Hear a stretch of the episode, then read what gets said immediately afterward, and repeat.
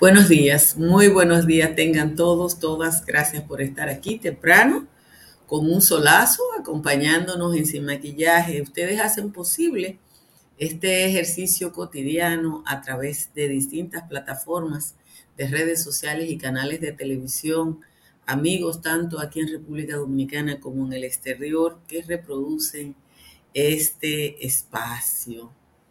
Con frecuencia, por lo menos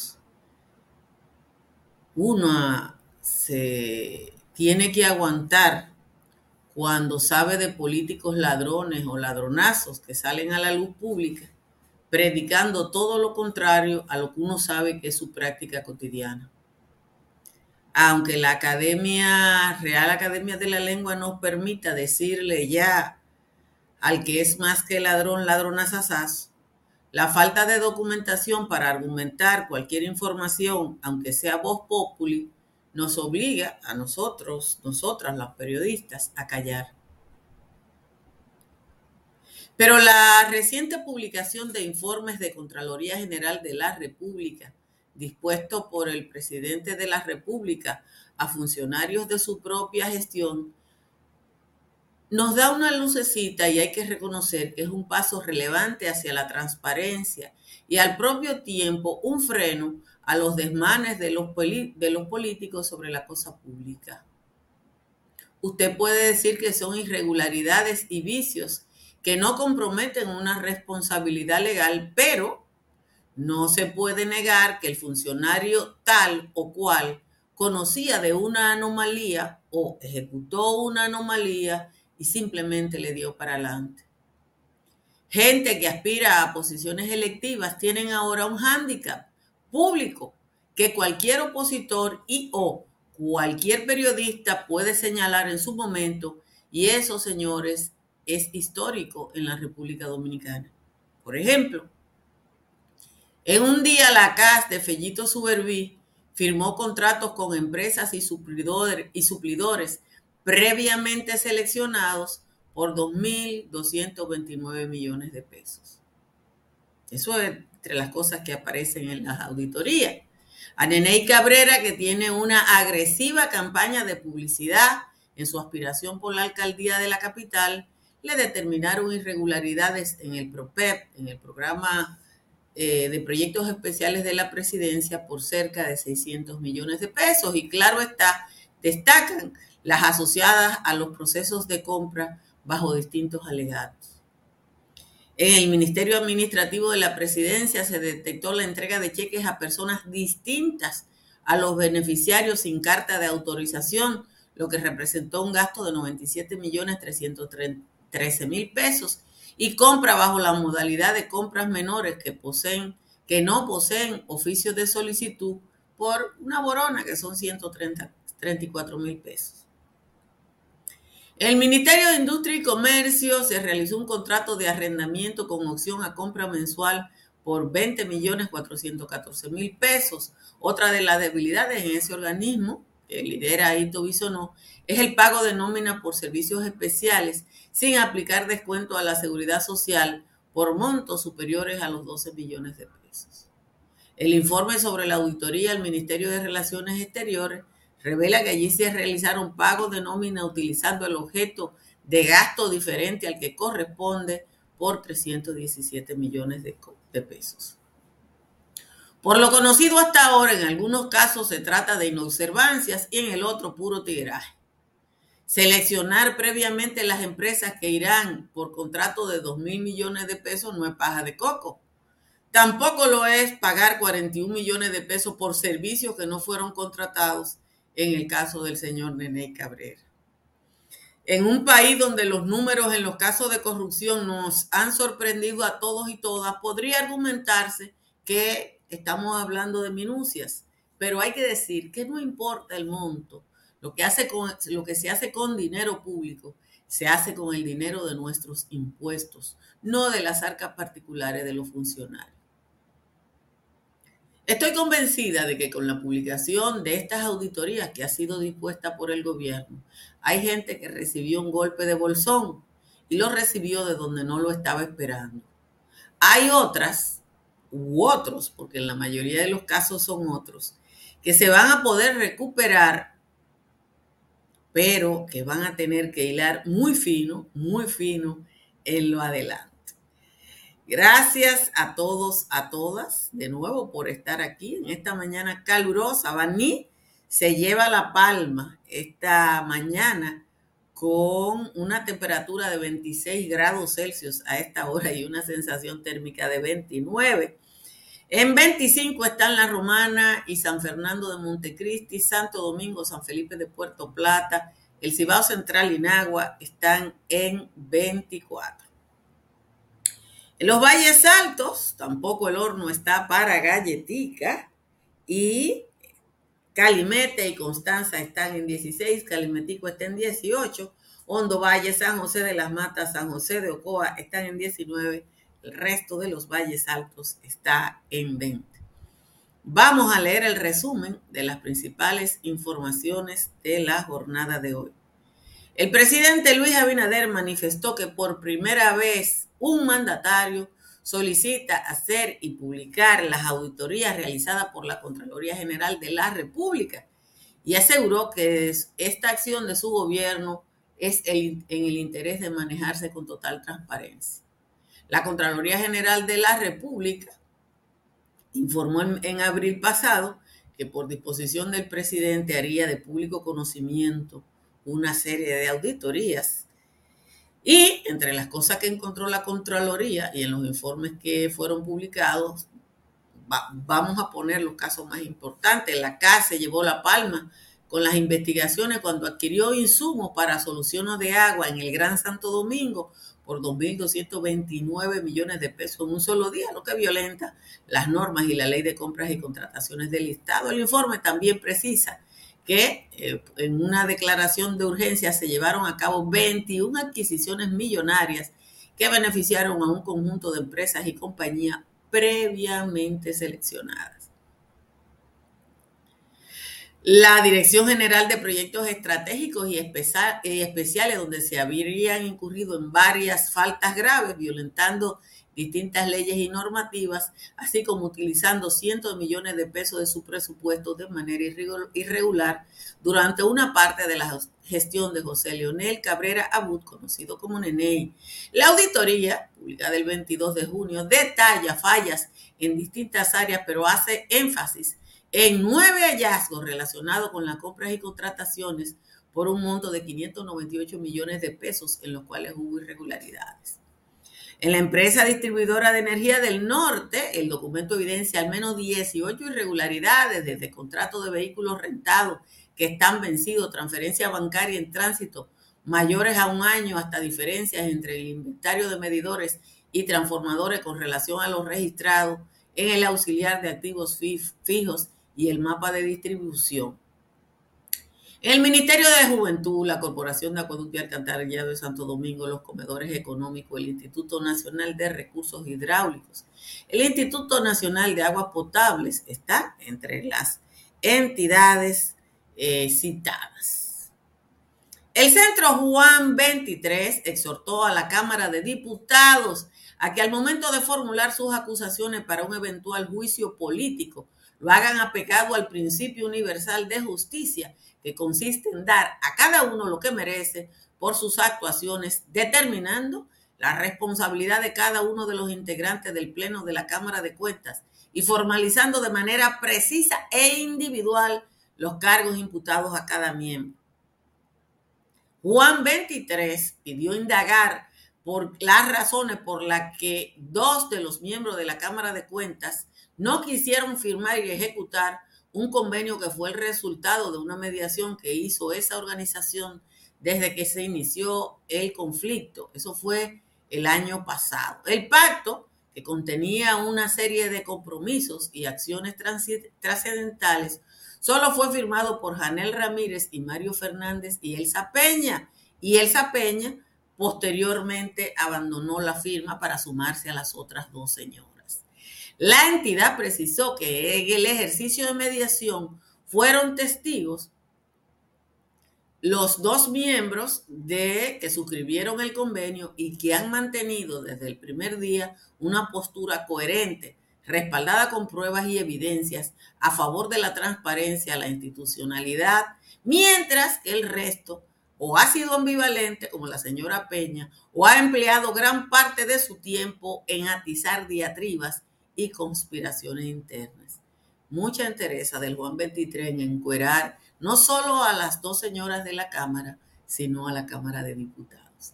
La jueza titular del sexto juzgado de la instrucción del Distrito Nacional, la magistrada Yanibel Rivas Méndez, fijó para el próximo lunes 10 a las 10 de la mañana la lectura del fallo de la audiencia preliminar contra los implicados en los casos Coral y Coral 5G, en la que el Ministerio Público pidió apertura de juicio contra los, el mayor general Adán Cáceres Silvestre, el general Juan Carlos Torres Rubio y los demás acusados de integrar esa red de corrupción administrativa.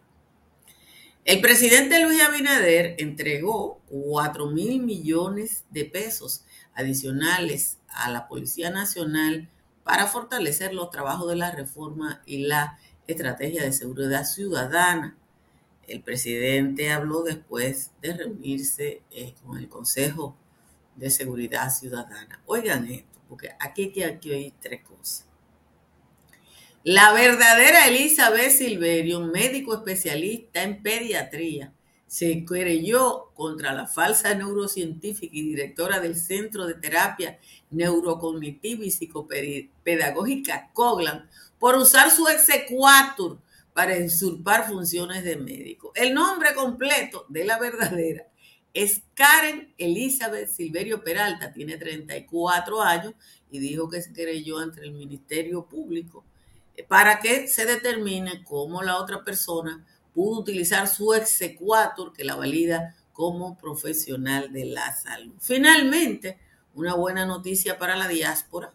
La Reserva Federal de Estados Unidos aprobó la instalación de dos oficinas del Banco de Reservas en territorio estadounidense, una en Miami y una en Nueva York, lo que permitirá al Banco del Estado Dominicano hacer negocios sin ser una entidad financiera en esa nación. En el documento de la Reserva, con fecha de ayer, se estipula que el Estado Dominicano tiene el 100% de las acciones del Banco de Reserva y que las oficinas de representación en Nueva York y Miami actuarían como enlace entre los clientes norteamericanos y otros posibles clientes del banco.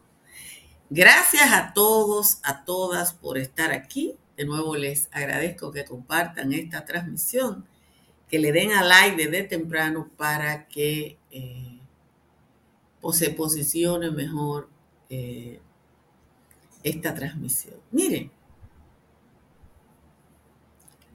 uno sabe que la mayoría de los políticos en ejercicio en la República Dominicana, y hay que decir que sí, que es la mayoría, eh, Milagros Rodríguez. Dice Milagros Rodríguez, déjenme darle dos minutos de fama a Milagros Rodríguez, porque una cosa no tiene que ver con la otra.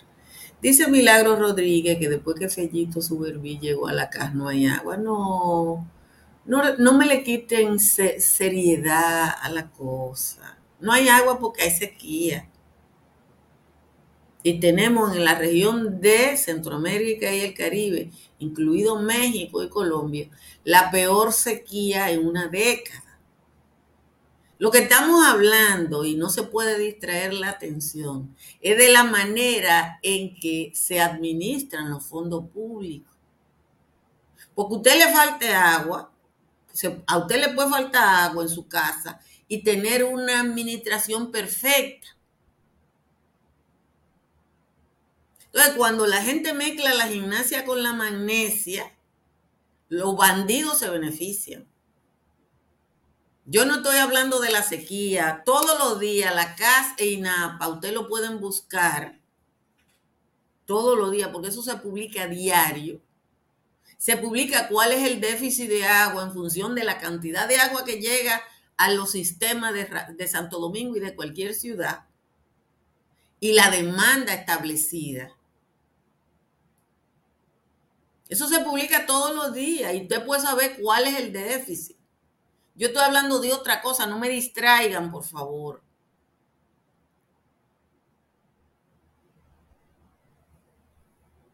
Uno de los dramas de Santo Domingo es que más del 30% del agua se desperdicia. Es uno, de los, problemas, porque como la mayoría de la gente no la paga por medida o no la paga simplemente. Yo he ido a barrios donde hay una pluma abierta que no tiene manija. Respira hondo, Altagracia, y vuelve a lo que estamos tratando. Miren, es muy relevante que se publiquen estas auditorías. Es muy relevante que se haga en la propia administración de Luis Abinader. Es relevante que en el caso de que haya indicios de irregularidades que comprometan lo penal, porque hay irregularidades que no lo comprometen, pueda ir a la justicia. Pero en el caso de que no haya compromiso penal, es importante que se sepa que hay funcionarios que incurren en estas irregularidades para favorecer cualquier cosa. Y que la gente, por lo menos yo creo que la gente que incurre en este tipo de irregularidades debería ser tratado como una persona que incurre en este tipo de irregularidades y que por tanto no debería el ciudadano común, el ciudadano de a pie, confiarse en su gestión administrativa.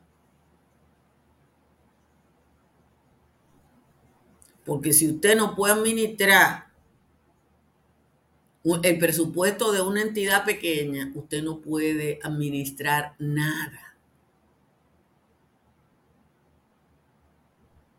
José Antonio Pimentel, hoy hay una nota que dice, búsquenle en los periódicos, no escriban lo que les sale de la barriga.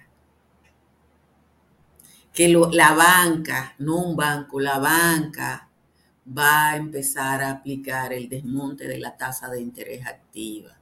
Si usted no leyó lo que sale en los periódicos, si usted no ha visto los informes de cómo se van a hacer las cosas, no diga que el banco tal o el banco cual por favor.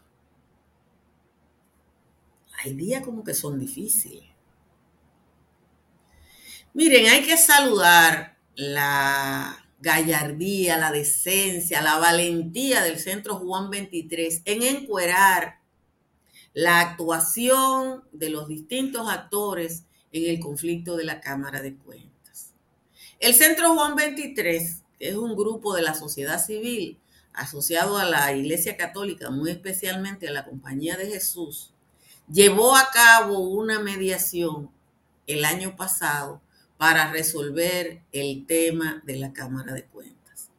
Producto de esa mediación, producto de esa mediación se produjo un acuerdo y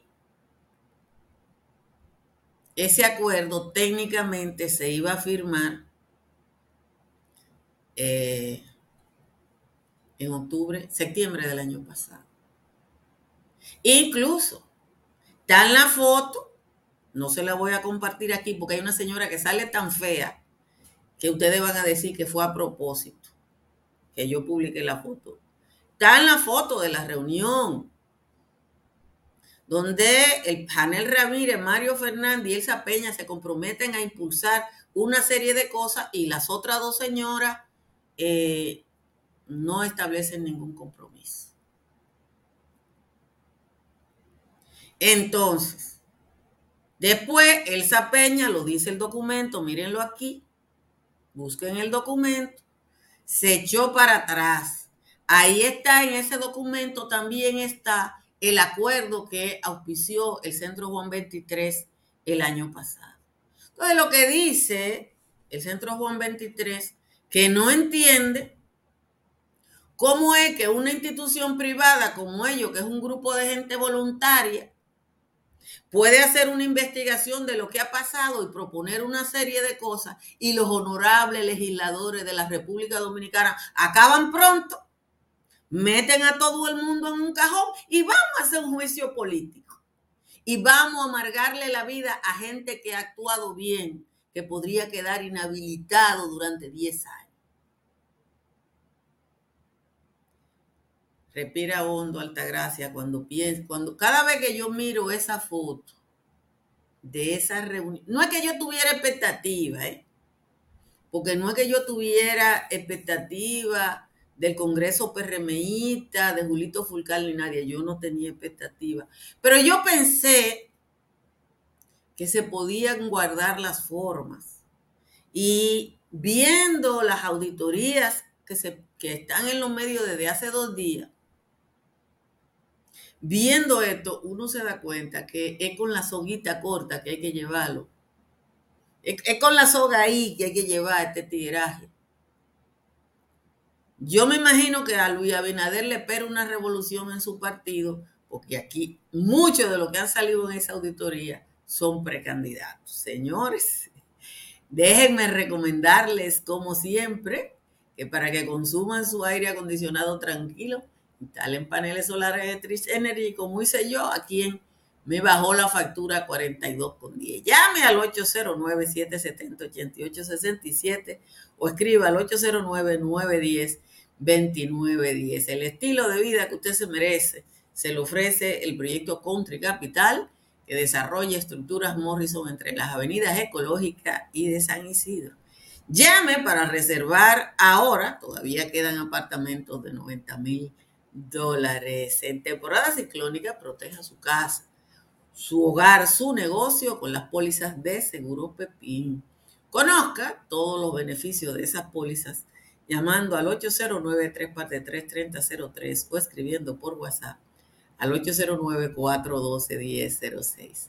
Cerca de usted hay una farmacia Medicar GBC que todos los días está disponible y le ofrece un 20% de descuento si usted va a la tienda.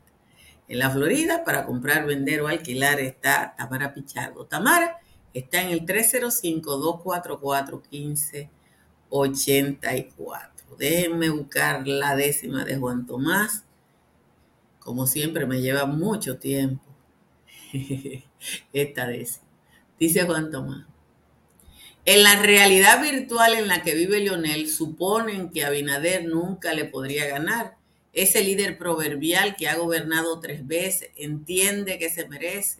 Otra vez un turno al bate para darle un jaque mate a esta manada de reces. Lionel cree, y así lo expresa, que otro triunfo es su destino y aunque regrese Quirino, no lo fuñirán con esa. Ella tiene a su metresa para que le asegure el voto junto a Candelier, a Soto, a su acompañante Crispín, Mateo y Guzmán Fermín, por si hay que hacer un alboroto. Leonel, que tiene un amarre con tres turbias elementas que en la Cámara de Cuentas están haciendo un embarre, pretende que se achicharre el sistema de partido para llevarse al ungido y al alcalde entre la pata junto a aquel barco pirata que está piloteando Guido. Aunque resulte evidente que Lionel no va para parte, al sumarse este a Vallarte junto a otros a los otros dementes, es motivo suficiente para mi preocupación. Si Luis sigue de huevón nombrando a sus enemigos, yo empezaré a guardar trigo para cuando llegue el ciclón. Esa es la décima de hoy de Juan Tomás, que parece que está esperando a que lo nombren en algún sitio. Recuerde que para enfrentar los principales malestares de la gripe debe tomar Saca Grip, que le ayuda con la tos, la congestión nasal, el dolor de garganta y los principales síntomas del resfriado común. Saca Grip está disponible en la República Dominicana, en Nueva York, New Jersey, en farmacias, supermercados, tiendas por departamento y en las populares bodegas dominicanas.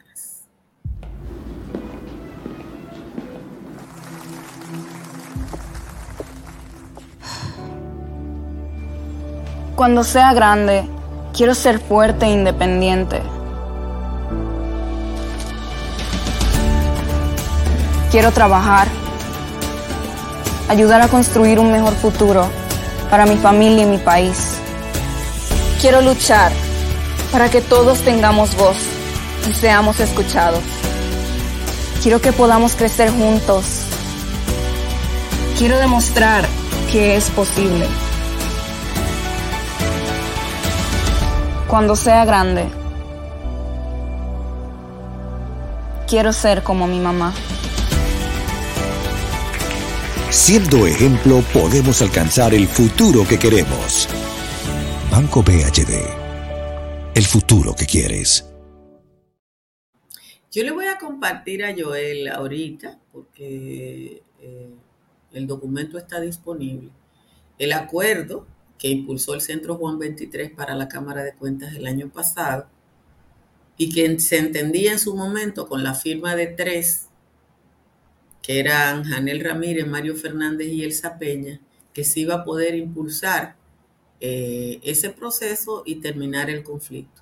Después la señora Elsa Peña eh, cambió de bando y, e hicieron, junto a las otras dos, una reunión del Pleno excluyendo a, a esas personas que probablemente es la única falta eh, que podría considerarse grave en este caso. Pero bueno, yo le voy a compartir el documento para que ustedes vean el esfuerzo que hizo el Centro Juan 23 en beneficio no solo de la Cámara de Cuentas, sino, sino de nosotros, porque el contenido de ese documento lo que establece son las acciones necesarias para lograr una mayor eficiencia de la propia Cámara de Cuentas. Entonces, cuando uno ve el esfuerzo que se ha hecho, y cómo hay dos señoras plantadas en evitar el, avance y que los diputados y diputadas de una famosa comisión metieran a todo el mundo en el mismo saco y uno no entendiera por qué el PRM está empeñado en eso. Porque yo le voy a decir una cosa. Yo no espero nada de la mayoría de los legisladores, aunque entiendo que hay dos o tres legisladores decentes. Lo que no acabo de entender, porque es un partido, y sus aliados, en este caso el PRM y el Partido Reformista, y ustedes ven ahí a Julito Fulcar dándole, virtualmente dirigiendo, y él es el vocero del PRM. Lo que yo no acabo de entender, que mientras el presidente de la República, Emma, yo creo que esas auditorías se, han estado publicando y tienen que ver con la guerra que hay en el interno del... O, o yo debo entender que en el propio PRM hay una guerra entre quienes optan por la transparencia y quienes no. Porque no es posible que el mismo día en que todos los medios traen auditoría de la CAD, de INAPA, del INDRI, del PROPEP, de de Norte, de Industria y Comercio, del Ministerio Administrativo de la Presidencia, el mismo día en que son las auditorías de la Contraloría General de la República, donde se evidencian las irregularidades que hemos hablado, en el Congreso estén tratando de boicotear a la Cámara de Cuentas, eso como que ah, ahí hay algo que no funciona, hay algo que está mal. Y donde está mal es en el partido de gobierno, porque la impresión que da es que el gobierno central está haciendo una cosa y el partido representado en el Congreso está haciendo otra, digo yo. Pero bueno, uno tiene que seguir viendo el juego desde la gradería y como les digo, yo agradezco que ahora, usando esas auditorías, cuando alguien se presente una candidatura, uno le va a poder decir, oye, ¿cómo yo voy a votar por ti? Si pasó esto, esto y esto, ¿cómo yo voy a creer en ti? ¿Cómo a ti te pueden ascender de puesto? ¿Cómo una gente que es director va a ser ministro si siendo director lo hizo mal? Pero nada, son gajes del oficio que uno tiene que sobrellevar eh, y, en el caso nuestro, evidenciar eh, para que cada vez tengamos más transparencia. En un momento le comparto con Joel los dos documentos del Centro Juan 23 para que ustedes lo conozcan. Nos vemos esta tarde.